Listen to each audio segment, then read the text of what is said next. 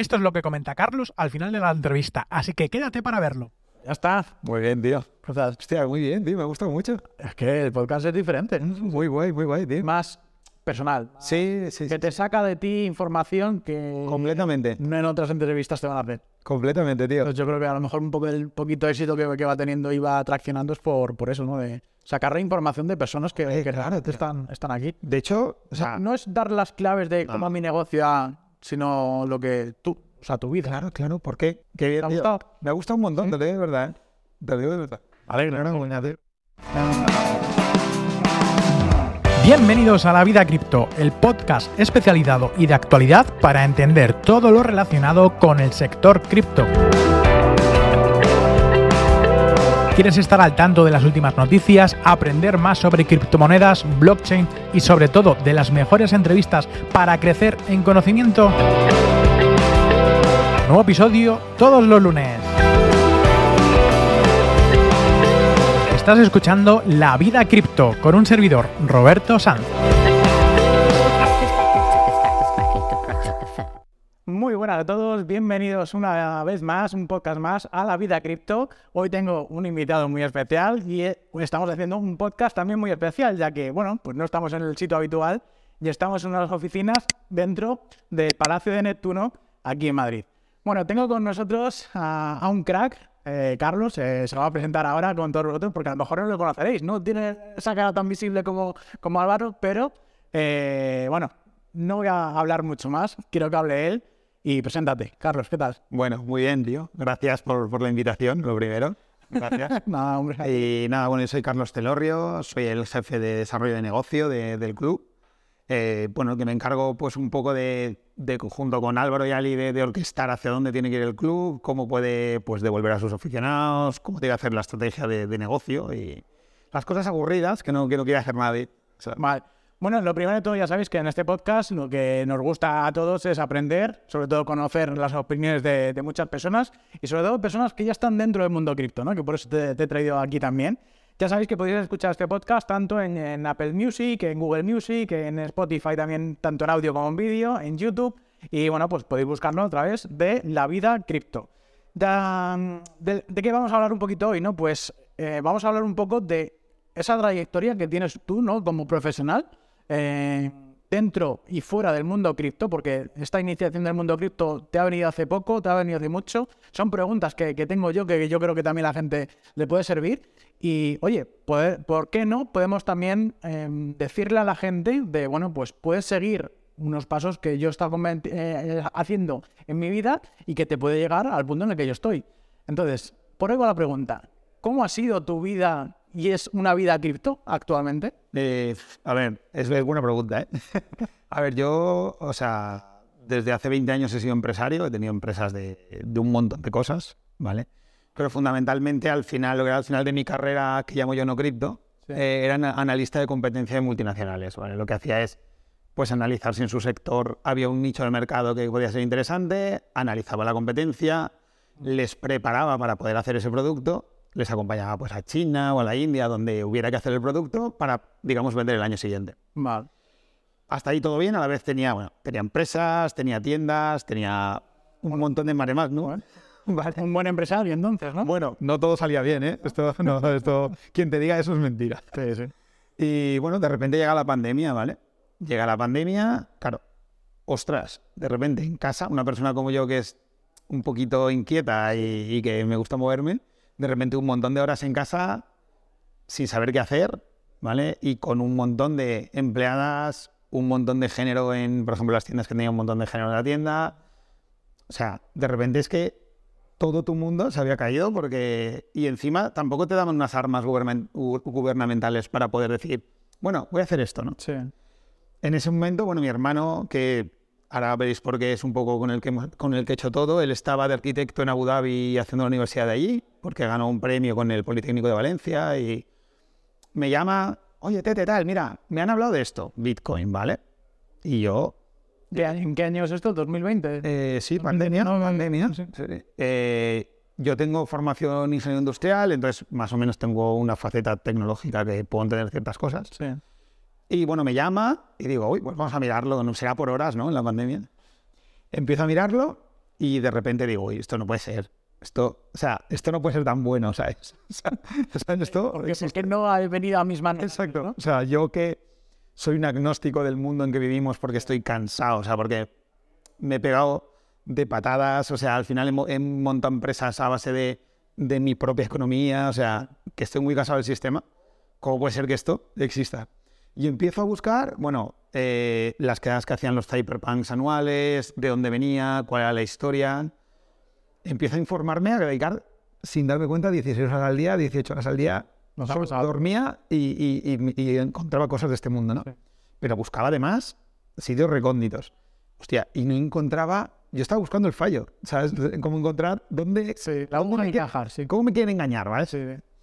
Eh, bueno, claro, cada vez que veía cosas me gustaba más. Entonces cogemos mi hermano y yo y decimos, mira, ¿cuál es el bootcamp más fuerte que hay ahora mismo en ese momento de formación que nos pueda formar en habla hispana? Eh, había una, una, una plataforma que se llamaba Tutelus, ¿vale? que era muy fuerte, y nos apuntamos, y claro, fue el año que empezaba DeFi. Nos apuntamos a la primera eh, promoción de, de DeFi. Era un bootcamp bastante caro, nos apuntamos los dos, nos estalló la cabeza. O sea, nos Se tiene que se no, aprendió, claro. Claro, o sea, Sí, sí. era.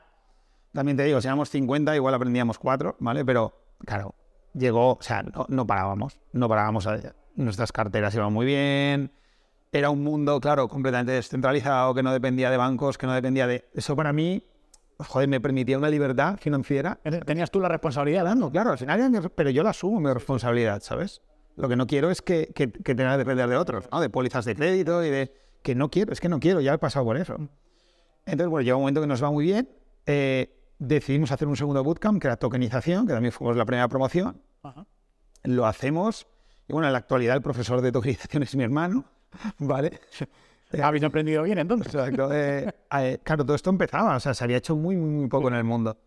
A partir de ahí montamos una empresa que se llama Chrysalis, Chrysalis Group, que lo que hacemos es tokenizamos modelos disruptivos en el mundo. Pues hemos hecho la primera peli tokenizada del mundo, que se llama Bullrun. Eh, hicimos los tokenomics de una plataforma que se llama Botum, que está en el sandbox del Banco de España. Hemos hecho el primer club de eSports, que es, que es Tinkeso. Todo proyectos que para nosotros, dentro de una persona entiende que estoy muy cansado, estaba muy cansado del mundo ordinario, Es pues un reto, ¿no? es un reto y aporta un valor real.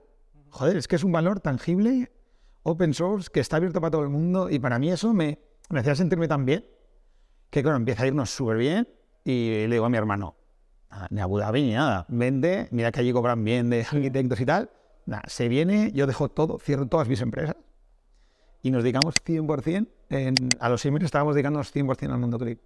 Vale, ¿y ¿Cuál es esa alianza que tenéis ahora con Tinkeso? A ver, yo al final, luego esta es mi faceta, digamos, empresarial. Mi faceta gamer, ¿vale? Como buen friki, eh, yo, bueno, desde los análisis de la historia de Monkey Island, ¿vale? Muy, muy antiguo. ¿no? Muy antiguo.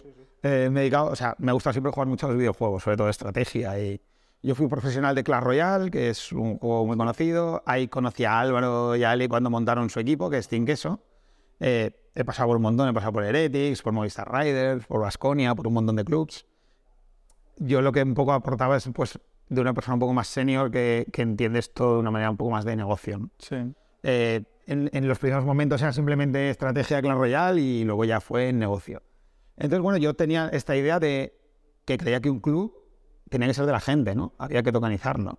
Entonces, cuando se lo conté a Álvaro en una cena, me dice, tokeniza el mío. Y digo, pero ¿cómo? Pero vamos a ver, Álvaro. Porque claro, es el, el, el equipo de eSport más grande de mobile gaming del mundo. Son 30 millones de seguidores. Entonces, Son muchos. que Álvaro, que Álvaro diga, hazlo, porque yo lo único que le pedí a Álvaro es, si lo hacemos, lo hacemos bien. Tokenizamos el 100% del flujo y va para los token holders. No, no, adelante. Entonces, bueno, hicimos una STO con CNMV, eh, que bueno, está en la web, quiera mirar, pues que, que la miren. Eh, la verdad que ha ido muy bien y sobre todo es un modelo que nos permite al final devolver a una comunidad que es la que te ha hecho grande, pues una parte ¿no? de, de- de lo que has conseguido. Joder, es muy bonito, es como muy bonito. Y que puede seguir creciendo. O sea, que al fin y al cabo, cualquier persona que quiera comprar eh, el token realmente es parte realmente de la empresa de Tinkeso. Eso es, eso es. Es parte de un... Ya no solamente como inversor, sino los jugadores en sí también pueden eh, optar a, a eso, ¿no? ¿Te acuerdas cuál fue tu primer negocio? Eh, sí, mi primer negocio como primer negocio eh, tuve inmobiliarias. Cuando tenía 21 años tuve inmobiliarias. Imagínate el cambio. Total. Hostia, Hombre, ahora puedes tokenizar también en inmuebles o... Sí, sí, sí. Hemos colaborado con, con, con Eric y con. Sea, me refiero, sí, pero. vamos, o sea, empresario, tío. Y hoy en día, ya que estás muy metido en el mundo de cripto, eh, ¿cómo de cripto eres tú ya en tu día a día? ¿Ya un 80%, 90%, 100%? No, o sea, Eh, mi dinero 100% está en cripto, todo, ¿vale? Yo, o sea, yo voy con tarjeta, ya sabes que hay un montón de tarjetas ahora que puedes pagar sin problemas y reciben euros, Sí. Pero yo ya me he cansado del sistema, o sea, yo lo siento, pero yo el sainete este y el teatrillo, yo ya, yo estoy en otra historia, ¿sabes? Estoy en, igual me equivoco, ¿eh? pero al final lo veo, veo Somos muchos que nos podremos equivocar entonces, ¿no? eso es. Entonces, ya somos demasiados como para poder estar equivocados. Eh, ¿Cómo es tu vida cripto? ¿Cómo es eh, tu día a día? ¿Qué es lo que haces por la mañana? ¿Qué es lo que haces a mediodía? Hoy estamos en un evento cripto, pero ¿cómo son tus días a día más o menos? O lo que es el día a día, tengo un montón de reuniones de proyectos que quieren tokenizarse. La realidad es que decimos que no prácticamente a todo, porque solo hacemos cosas muy puntuales. Y luego muy dedicado a... El Club Team Queso nunca ha hecho una ampliación de capital. ¿Vale? A diferencia de otros clubs grandes como esto, han hecho un montón de ampliaciones de capital. Para Team Queso nunca había hecho ninguna. Entonces hay que organizar hacia dónde va el club de esta manera honesta y abierta a todo el mundo, pero dónde queremos ir, cómo, quién queremos que sean nuestros partners directos. Entonces, es mucha reunión de organización empresarial y después que voy a un- pues me llaman un montón de eventos de, de pichear y pues para explicar un poco todas estas, estas cosas. ¿Cómo ves tú esa sensación de explicar algo a personas que todavía no están en el mundo cripto? ¿Crees que hay mucho rechazo? ¿Hay una fricción muy grande? A ver, hay fricción porque la gente nos acostumbra, o sea, empezamos a decir vocablos técnicos que, eh, que nadie entiende, ¿vale? Eh, empezamos, cuando empiezan staking, farming, no sé qué, ya han desconectado la mitad. Entonces, yo lo que intento, yo esto lo he vivido con los esports, ¿vale? Entonces, yo he ido a plays de esports que nadie entendía nada, ¿vale? Voy yo y no me entero de nada, seguro. O sea, yo soy jugador cero, o sea, prácticamente. Entonces, al final, eh, o sea, yo ya he pasado por esto, entonces yo lo que adapto es un pitch a, o sea, hago comparativas con equipos de fútbol, hago comparativas con cosas tangibles que puedan entender, porque al final, si esto de lo único que se trata es de repartir las ganancias entre, entre, todo el mundo, ¿vale? Intentar democratizar la economía, no, no es nada más. Vale, vale. Oye, ¿cuál es- dentro de este mundo, eh, para ti ha, ha sido un cambio total? O sea, ¿has pasado de 0 a 100 o has dejado el mundo tradicional al mundo cripto? Eh, ¿Cuáles han sido esos mejores días de decir tú, desde que estoy en el mundo cripto, ¿tienes localizados cuáles son aquellos días que dices, guau, que este día me lo pasé muy bien, este día lo recuerdo especialmente por algo en concreto? A ver, yo para mí el día de el día del Jubit en Barcelona, ¿vale? Que es como, digamos, se, se celebran como eventos de, de los esports muy importantes en la Feria de Barcelona. Hicimos la presentación de lo que era la parte Olimpo, la parte Web 3, la, pa- la parte pública para el público y para la comunidad. Y fue bonito porque recibíamos unos feedbacks que son muy chulos, porque lo o sea, entienden hacia dónde va esto. ¿sabes? Sí. Porque si Álvaro hubiera querido coger dinero, hubiera hecho de otra manera, no hubiera tokenizado el 100%. Hubiera hecho una ampliación normal, coge dinero y si te he visto no me acuerdo. Entonces, que lo hagas honestamente y la gente lo entienda es, es muy complicado. chulo. Pero es chulo, tío, es chulo. Con- ver que sí, que consigues explicarlo de manera que lo puedan entender, es muy bonito. Sí, ¿Y de los peores días que has vivido en este... Ostras, yo me acuerdo el, bueno, el- en mayo la caída de, de Bitcoin, que de repente, bueno, que saltaron todas las bóvedas de Maker, que saltó, o sea, todo por la puerta, por la ventana. Además, yo, yo cometí un error en ese momento, que es, claro, como, como te iba tan bien, y te- No esperas un- una catástrofe. ¿no? y tienes gente alrededor que, me refiero, que está, no gana dinero, tío, si le va muy mal la vida. Entonces, cometes ese error de, de decirles que, es, o sea, ostras, pues haz esto, haz esto, pero que lo haces por su bien, porque a ti te da igual, tú no te llevas nada. Pero, claro, ellos no son gente que está atenta. Tú estás atento y sacas la bóveda, metes más liquidez, pero ellos no. Entonces, ¿cómo les iban reventando las bóvedas? ¿Cómo iban perdiendo todo? Eh, ostras, fue, para mí fue súper, fue muy duro personalmente, porque veías amigos y, y- y gente cercana que, claro, no están tan preparados psicológicamente para, para Para sufrir, ¿no? Claro, que es un poco el infierno a veces. Sí, porque sí es verdad que cuando tú abres una pool o, o inviertes solamente en un token, ¿no? So- Solamente con eso, eh, es lo que me dicen a mí la- algunos familiares. ¿Cómo estás viviendo este cripto invierno, no? Si te, te está afectando mucho, ¿no? Lo hemos visto, de hecho, en, en un, en un ponente hoy en el evento y es... el ignorante del mundo cripto te dice, ahora que está bajando y sabe que Bitcoin ha bajado, Exacto. ¿qué tal? ¿Cómo estás? ¿Estás bien? ¿Necesitas algo? Exacto. Y no, tampoco tiene mucho que ver. O sea, son inversiones que pueden ir bien, pueden ir mal, pero otra cosa es el negocio que tú generas. Si tú generas negocio, es un trabajo, ¿no? Que te Claro, va a ir, claro. te va a ir ganando, vas a ir ganando, ganando dinero que no tiene por qué ser un trabajo tradicional. ¿No? Que ahí es donde tú también completamente. estás, ¿no? Que una cosa son las inversiones que pueden ir bien, los pools pueden ganar, puedes perder, pero no vive realmente, ¿no? No, no se vive realmente o no vas a dedicarle el 100% de todo a una pool. Claro. Directamente, ¿no? Que el negocio es, es, es más importante. Eh, te quiero preguntar por tema de objetivos. ¿Tienes en la vida algún tipo de objetivo de decir, oye, pues yo cuando tenía cinco años, mi vida era dar la vuelta al mundo? ¿Me, ¿Has cumplido algunos objetivos o te quedan algunos todavía por cumplir? Yo, o sea, la verdad que te tengo que decir que, o sea, yo no soy una persona nunca de, ver- de tener ni figuras de decir, pues quiero ser como este, o, ¿vale? No, no lo he tenido en mi vida. Sí. Y otra cosa que he tenido que me enseñó mi abuelo, porque yo vengo de, de cosas, o sea, me refiero de gente súper trabajadora, e- es que yo he sido feliz, o sea, con toda mi vida. No, y, o sea, yo necesito un barco, ni necesito un avión, ni, ni un Lamborghini. Sí. Yo creo valor, tío, aporto a la gente, creo que me aportan un montón de cosas ellos, aprendo un montón de cosas y toda mi vida ha sido así, entonces yo soy súper feliz. Y vivo creo que la vida más feliz que me hubiera podido imaginar, tío, de verdad. Uh, pues mira, eh, la verdad que no te he con- dicho nada material, ¿no? De dar la vuelta al No. mundo, que cada, que cada uno tiene un, un objetivo diferente. Eh, yo qué sé, vivir en una casa en el campo rodeado de, de caballos o cualquier, cualquier historia. El- ¿Cuáles son aquellos objetivos profesionales que te quedan por cumplir? O sea, tú ahora mismo pues tienes un- una empresa de creación de negocio, de, de organización y demás. ¿Crees que hay algo más dentro de unos años que te gustaría hacer? O sea, a mí me gustaría realmente participar en alguna DAO real, ¿no? Porque no hay DAOs. O sea, aquí ponemos el nombre DAO a todo, pero realmente las DAOs todavía no existen, ¿vale? Entonces, realmente ver que un protocolo, una blockchain, un lo que sea, o sea, el- el- el proyecto que sea, que es capaz de cambiar el, el sistema en que vivimos, que de deuda, de, de carga de deuda, de si realmente, o sea, ser capaz de aportar mi granito de arena a algo que cambie el sistema de verdad y que, que, que ya no queda tanto, ¿eh? Y que, y que saca todo por la ventana y destroza todo lo que no funciona, yo con eso, tío, ya feliz. Yo el otro día estuve moderando una mesa eh, de Chailing y justamente hablamos de las finanzas regenerativas. Y es precisamente eso, el sistema financiero actual, yo lo he dicho y está roto. O sea, está roto. O sea, no, no, no- no lo hemos cargado y prece- precisamente entre todos, o bien porque no está bien construido, ¿no? Entonces, estas finanzas nuevas que vienen a continuación de las finanzas regenerativas, yo creo que son esa solución que junto con cripto, blockchain y muchas otras ayudas vienen a, a solventar este tipo de dudas, ¿no? Eh, si tú empezaras desde cero, pregunta, ¿empezarías en el mundo cripto directamente sin pasar previamente por los negocios que has, que has tenido? Eh, o sea, yo hoy en día sí.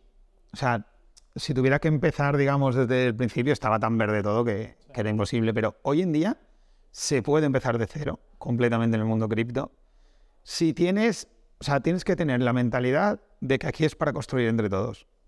Es decir, si tú lo que quieres es, vengo al mundo cripto porque me voy a querer enriquecer, hostia, vienes al universo más caníbal que hay Te van a comer a ti. en el mundo, ¿sabes? Entonces, estar lleno de caníbales que hay que alejarse.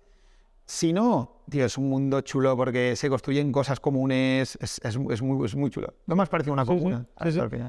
Y en el- antes has, estado hablando de que, bueno, con personas, ¿no? Que, que se has dicho, bueno, hazte esta pool, pero justamente cuando va mal la cosa, es antes, no sé qué. ¿Has perdido amistades por el camino de esa transición que has tenido de la vida tradicional a la vida cripto? ¿Has perdido amistades por, no, no, yo no quiero saber nada de ti? ¿O por el simple alejamiento? ¿O porque no te metas en estas cosas que es una secta, que es una pirámide, que no sé qué? ¿Has, has perdido amistades o has generado otras nuevas con este sector? No, yo he generado, o sea, no he perdido ninguna amistad.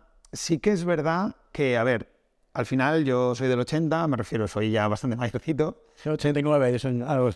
Entonces, ¿qué me pasa? Que, claro, a mí ya me ha pasado esto con los esports, ¿eh? Al final, yo quedo con mis amigos, que son tíos de puta madre, ¿vale? Y que nos queremos un montón, pero claro, que hablan de política y de fútbol, y esos son sus temas de conversación. Y yo hablo de gaming y de cripto. Entonces, imagínate el... el- el- vale. Y, y yo he pasado de que amigos míos me dijeran, pero ¿qué estás haciendo? No pierdas estas horas, Carlos, haciendo esto, a pedirme trabajo. ¿Vale? A que cuando me va muy, muy, muy, muy bien, me digan, tío, méteme en esto, ¿vale? Es como... Sí, sí. La verdad que no, no he perdido amistades. También he sido muy claro siempre. Y, muy, y sí que lo he pasado muy mal por ellos, por gente que ha perdido dinero. ¿Vale? Pero es que, bueno, la responsabilidad era de ellos que es que no miraban nada. Pero al final te sientes un poco responsable. Sí, no, y se, y se, se mira mm, peor, ¿no? De esta manera cuando haces perder dinero a alguien, pero cuando lo haces ganar, tampoco hay tantas felicitaciones, ¿verdad? No, no, hay no, cero. no llueven esas felicitaciones. ¿no? Increíble, es increíble. Y ya no solamente por el hecho de hacer ganar, sino hacer ganar en valor o en felicidad a la, a la gente. O sea, el descubrir, como hiciste tú, de quiero dejar a un lado totalmente la vida tradicional porque me estoy dando cuenta de que esta es la vida que yo quiero, la vida financiera que yo quiero y que yo puedo controlarme a mí mismo, mis finanzas, Eso es. sin que nadie más lo, lo pueda, lo pueda meter. ¿Qué cambiarías tú del sector tradicional que el mundo cripto tiene y el mundo tradicional no lo tiene? Fíjate, para a mí lo que más me llama la atención del mundo cripto, más allá de la tecnología, es que es un mundo súper transparente, ¿vale? Entonces creo que, que esta transparencia real, a la mano de cualquiera, o sea, estuviera metido en el sistema a nivel político, a nivel económico, o sea, que tú sepas lo que tu banco está facturando, por qué, qué está haciendo con tu dinero, eh, que tú sepas los políticos en qué se están gastando cada cosa, o sea, aunque no lo mires, pero que sepas que está ahí, que lo puedes mirar, ¿sabes? Y que ellos sepan que tú lo puedes mirar. Que están controlados. Exacto. O sea, que están que está tan democratizado todo que la gente le puede decir, oye, ¿tú por qué has hecho esto? ¿Sabes? Creo que haría que toda esta clase de gente fuera mucho más honesta. O sea, ya que no lo son por devoción, que lo sean por obligación. Muy buena, muy buena, la, verdad. Hablemos de criptos. Proyectos criptos que más te gustan. ¿Cuáles son? A ver, para mí, o sea, para mí Ethereum es Ethereum y siempre será Ethereum, ¿vale? Eh, la gente no sé si lo sabe, pero Vitalik era un gamer empedernido, ¿vale? Gracias a que, a que World of Warcraft eh, se cargó un personaje, él llegó a ser desarrollador de Bitcoin, imagínate. Joder, pues no, No, no pues esto es la historia de Vitalik de verdad. Y, y el símbolo de, de Ethereum es el de los Sims, ¿vale? O sea, esto es Total. o sea, es así, ¿vale? Y para mí Ethereum, pero porque es el ecosistema, creo que es muy difícil que, que Ethereum no vaya siempre, siempre, siempre, siempre a más. Eh, Bitcoin me gusta mucho porque es el inicio de la filosofía y creo que ha hecho bien en ser fiel a lo que, a lo que era en un origen, ¿sabes? Para mí son mis dos preferidos. Después hay cosas como Teta o como que para mí, hostia, Así que te llenas más de cerca. ¿no? Exacto, me llega de cerca, me llama la atención, creo que les queda un montón de desarrollo, ¿vale? Eh, Pero porque el mundo en el que estamos, mundo cripto, está todo en desarrollo. O sea, todo, es que es muy nuevo, es que es muy nuevo. es que estamos empezando a construir todo. Bueno, yo no, pero sí evangelizamos ¿no? con, Sí, con sí. todo esto, que yo creo que es fundamental. Y precisamente lo que has estado diciendo es que estamos construyendo, invertir en infraestructura es elemental, porque al fin y al cabo luego empezarán a construirse todas las aplicaciones y demás. Con Teta es, es- es- está muy bien para la gente que no lo conozca, ¿no? que es un, es un proyecto destinado también al streaming ¿no? de, de juegos, algo así relacionado. Si quieres hablar, a- hablar algo más sobre, sobre Teta, de por qué te gusta ¿no? en concreto. A, o sea, a mí me gusta porque cambia un modelo que conozco y que sé que no, me refiero que no puede continuar, ¿vale? Me pasa un poco como lo otro. O sea, yo sé que al final eh, modelo Twitch, modelo de YouTube son muy difícil que continúen porque Twitch sobrevive porque Amazon paga, paga los Prime, si no, el modelo se va, se va a la basura. Entonces, o sea, me creo el cambio de modelo y me parece que aporta algo realmente a- al sistema, ¿sabes? Entonces, por, por eso me gusta tanto. También creo una cosa, que es tan incipiente todo esto que, joder, es que esto de tantas blockchains, ¿sabes? Nuevas, siendo tecnología, Puede ser un lío para mucha gente. no, y, y siendo tecnología va a venir otra que va a ser mejor y otra que... O sea, porque tengo una blockchain más rápida. Bueno, está muy bien, ¿no? Pero va a venir otra que va a ser más rápida, porque esto es tecnología. ¿no? Sí, sí, sí. Entonces tienes que aportar otra cosa que no es rapidez, que no es... O sea, porque una blockchain sin usuarios no es nada. Sí. Entonces, Otro tipo de valor. otro tipo de valor. Si tienes que aportar algo más, un cambio de modelo, un cambio de sistema, un, yo qué sé, una supuesta DAO, un, algo que aporte un cambio de método. Y las alianzas, ¿no? Que puedas tener también a, a la hora de lanzar o previamente, ¿no? De las alianzas y luego también las personas que estén detrás de los proyectos. Eso es. Porque yo creo que es, también es esencial que un proyecto que nazca del mundo cripto sin que se le conozca al equipo, pues yo solamente confiaría en Bitcoin. Eso Ya un, un nuevo proyecto en el cual las personas que están detrás no quieren dar la cara, ya, oye, es algo que, que te hace tirar para atrás, ¿no? Y más después de estos meses, ¿no? Y realmente hemos estado viviendo Claro. últimamente. Eh, pregunta, en, en, en Team Queso, ¿qué es lo que estáis haciendo o cuáles son los siguientes pasos dentro de Queso a, a la hora de progresar? O sea, por ejemplo, para que la gente lo sepa, al fin y al cabo es, un security token. Ese token no está cotizando ningún exchange importante ni nada por el estilo. ¿Cómo pueden invertir o qué pueden hacer los jugadores que todavía no, estén invirtiendo? ¿Qué, ¿Cuál es el, procedimiento para poder ser parte de Queso de forma eh, tokenómica? A ver, dentro de la web de teamqueso.com hay una parte a la derecha que se llama Olimpo, que es la parte web 3, y ahí tenéis todo súper explicado. Se hace con una wallet directo, eh, al final son security tokens que valen mil dólares, ¿vale? Eh, perdón, mil euros. Sí. Eh, es que esto del cambio ahora del dólar y el euro, mil euros. Más o menos igual. ¿no? Por eso, ¿no? Ya igual, pero antes no, entonces. que valen mil euros. Entonces tú, depende de la cantidad de tokens que compres, te sueltan un NFT. Hemos creado el primer NFST del mundo, ¿vale? ¿Por qué? Porque este token te da, bueno, una serie de ventajas que tenéis ahí, pero te da incluso una silla en un estadio que se va a construir, ¿vale?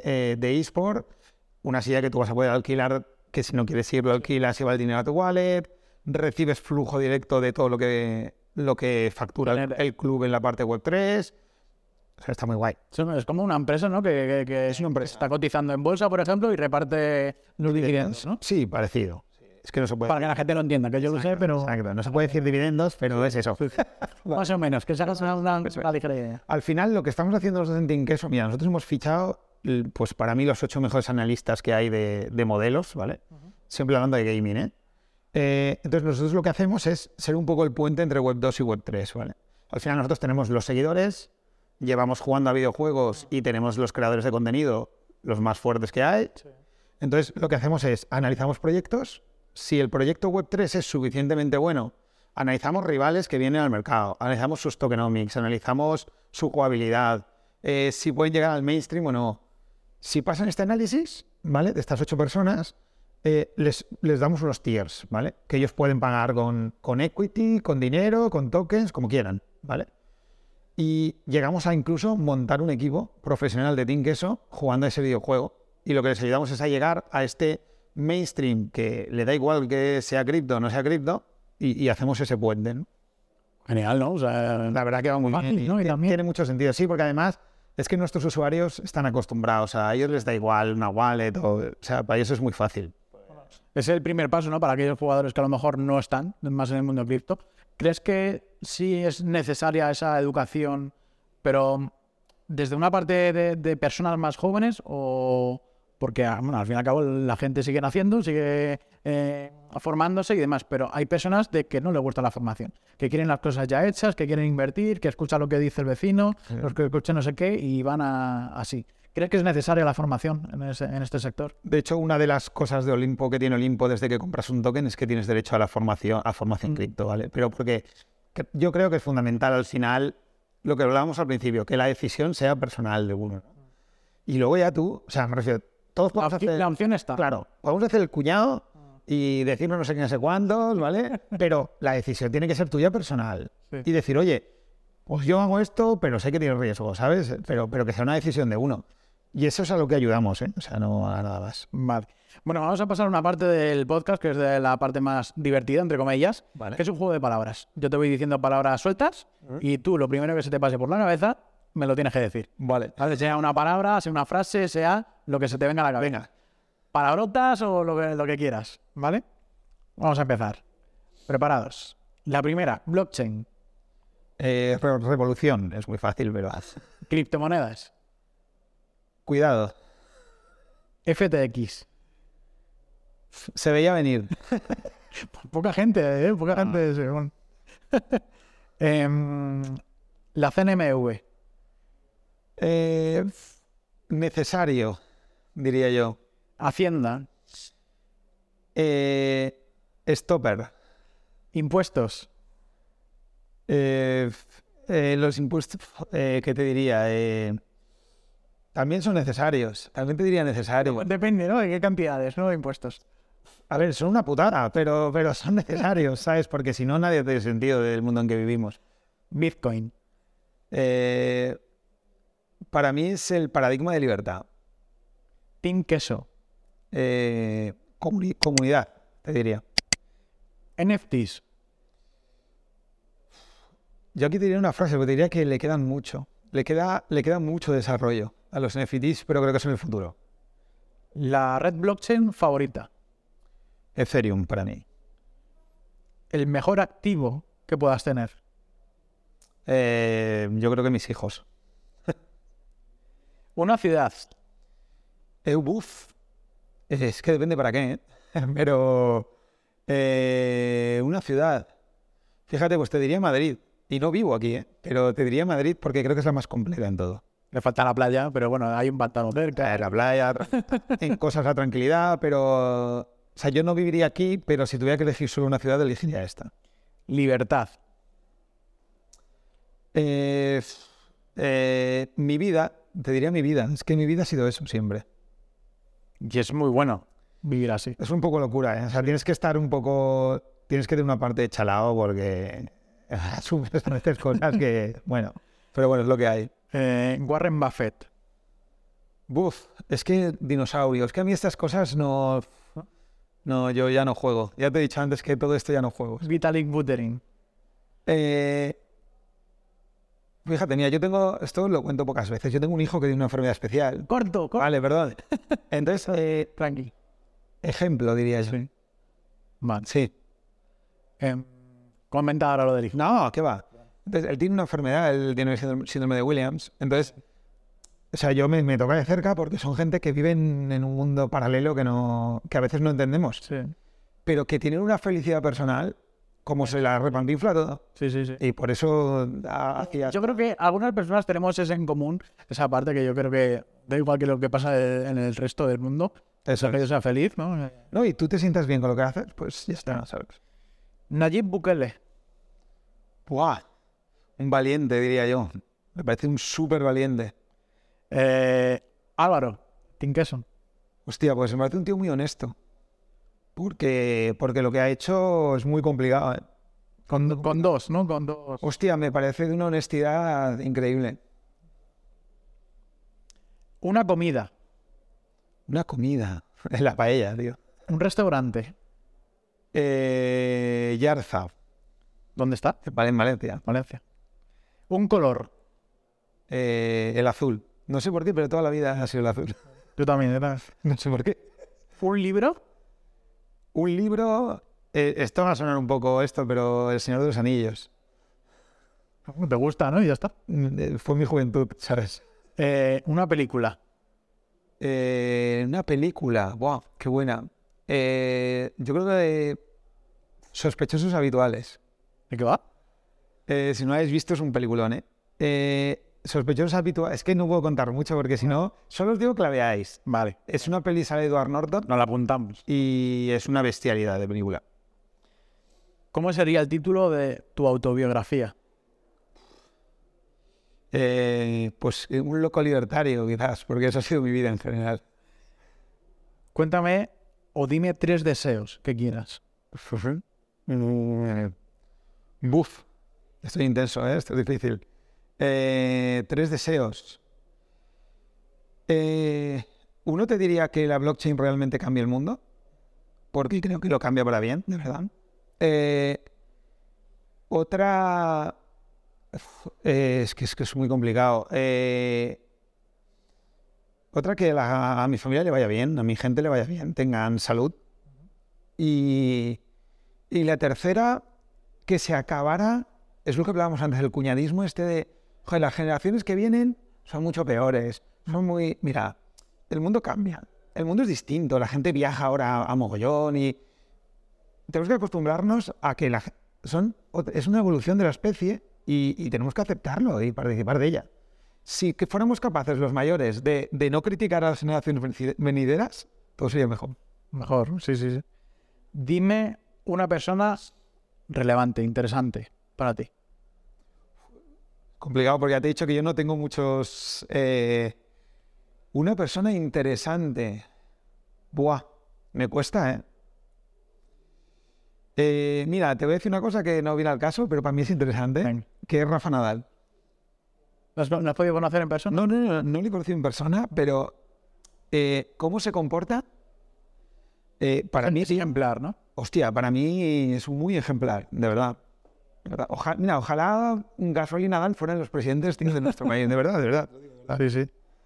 Em, Roberto Sanz. Eh, pues interesante, te diría. Sí. Sí, sí. Otra persona más. Eh, bueno, ¿y qué opinas de ti?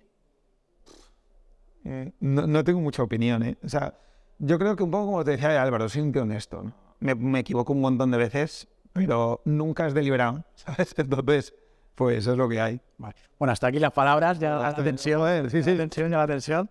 Va y ahora hay algunas preguntas un poco también son para pensar, ¿no? Y para que, para que podamos refle- reflexionar y que todo el mundo nos nutramos un poco más entre todos, ¿no? Y es la, la pregunta que siempre hago, que es el hecho de ¿a quién conoces tú que yo debería conocer? En plan, que a ti te ha eh, llenado, te ha vitaminado, te ha nutrido de alguna manera y que yo como persona, cualquier persona que nos esté escuchando, oye, pues recomiendo que habléis con esta persona, que eh, os eduquéis, que a ver si tenéis la oportunidad de, de conocerle, porque él de verdad a mí me ha cambiado la vida, me ha hecho ver- abrir los ojos, no sé, cualquier cosa. Pues mira, voy a decir, y, y tengo un montón de discusiones con él, ¿eh? Pero eh, Miguel Caballero, que no sé si la gente lo conocerá, es el CEO de Tutelus Vale. y es una persona que, que además en redes no es muy acertado, desde mi punto de vista, y eso lo he hecho muchas veces, porque da una imagen completamente distinta a lo que es. Me parece un tío, eh, para mí fue muy generoso, porque es un tío que podría haberse hecho, porque es de los primeros aquí, Sí. y que al final dedica gran parte de su vida a enseñar a los demás eh, cómo hacer cosas chulas. Y creo que es una persona interesante para conocer. Bueno, y en cuanto a lecciones de vida, ¿cuál es para ti la, la lección que tú has aprendido en la vida? ¿Qué es lo que te ha hecho a ti decir, oye, pues esta es la lección que yo he aprendido en, eh, en mi vida, tanto para bien como para mal? Pues yo creo que la lección es que las cosas cuestan mucho. O sea, me refiero que, que requieren mucho esfuerzo. Y que, y que si algo te gusta y crees que, joder, que puede ser tu futuro, o que tienes que pensar siempre en si aporta algo a los demás. No pensar en el bien solo tuyo. Y si lo haces así, salen cosas muy guays. ¿Has tenido alguna persona que te haya inspirado de más?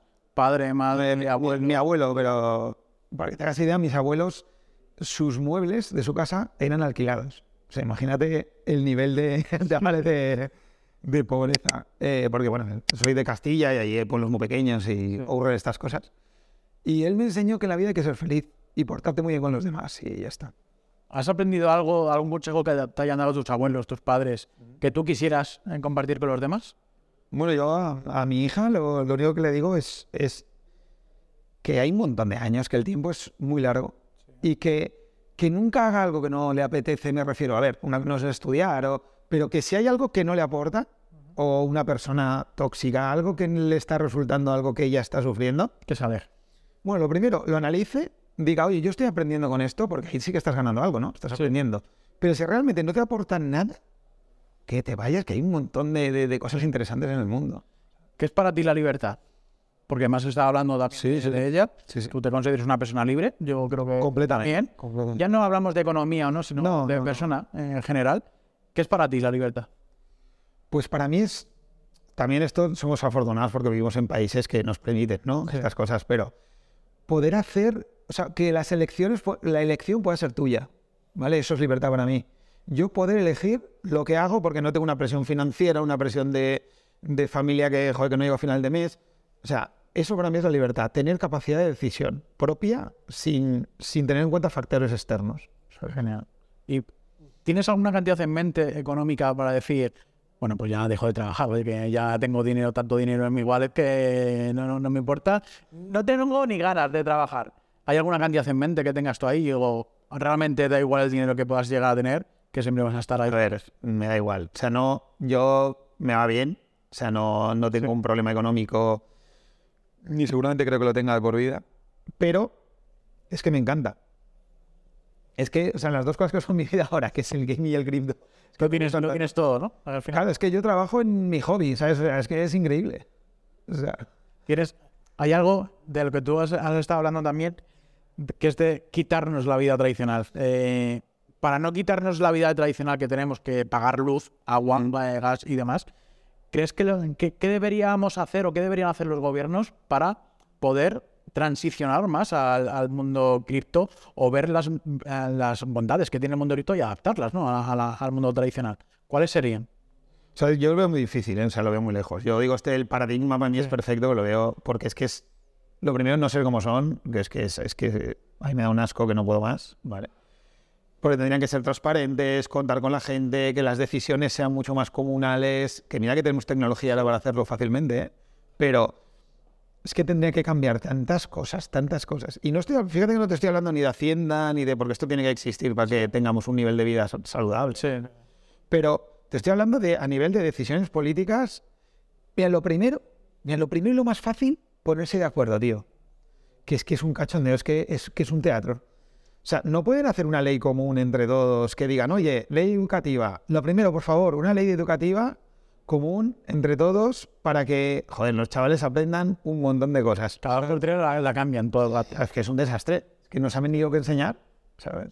Pues sí, yo creo que tienen mucho que mejorar. Yo creo que todos, ¿no? Al, al fin y al cabo tenemos que, que mejorar. De hecho, en, en el evento en el que hemos estado ha estado Teodoro, que forma parte de, la, de, un- de una vertiente política y sí que nos ha estado viendo o nos, o nos quiere hacer ver de que él va a intentar hacer todo lo posible para, para que esto se acelere. No sé hasta qué punto, porque los políticos van también a su, a su nivel.